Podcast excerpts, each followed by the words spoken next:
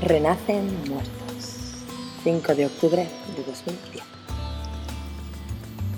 Porque hay veces que renacen algunos sentimientos cuando estos se creían muertos. Es el momento de volver a matarlos, sin comprender por qué murieron y por qué sin más vuelven a nacer. Nace entonces la pregunta del por qué sucedió. ¿Por qué los planetas se alinearon para que la ficción, junto a la creatividad, se apoderase del razonamiento ajeno? Llevándolo hacia el límite del absurdo, encerrándolo en un infinito tan absurdo como el mismo, tan vacío como el limbo. Entonces descubro que es la vida en sí, que nos tropieza y nos pone piedras para comprobar que hemos aprendido la lección, sin pretender saber si lo hemos hecho o no, para hacernos caer una y otra vez y aprender si no lo hicimos antes. La vida y el destino siempre tan juguetones y tan extrovertidos.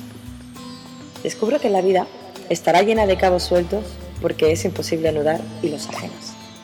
Por mucho que se conozca la solución, por mucho que se conozca el error, hay veces que es absurdo tratar de conseguir frutos de un árbol seco.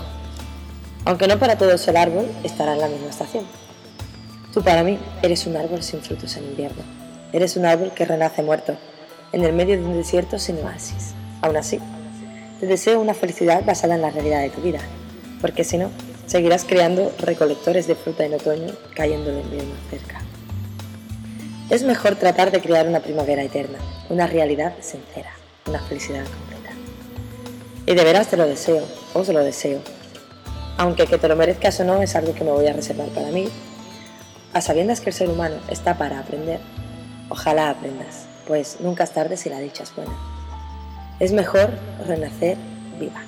Es mejor que estar muerta en vida.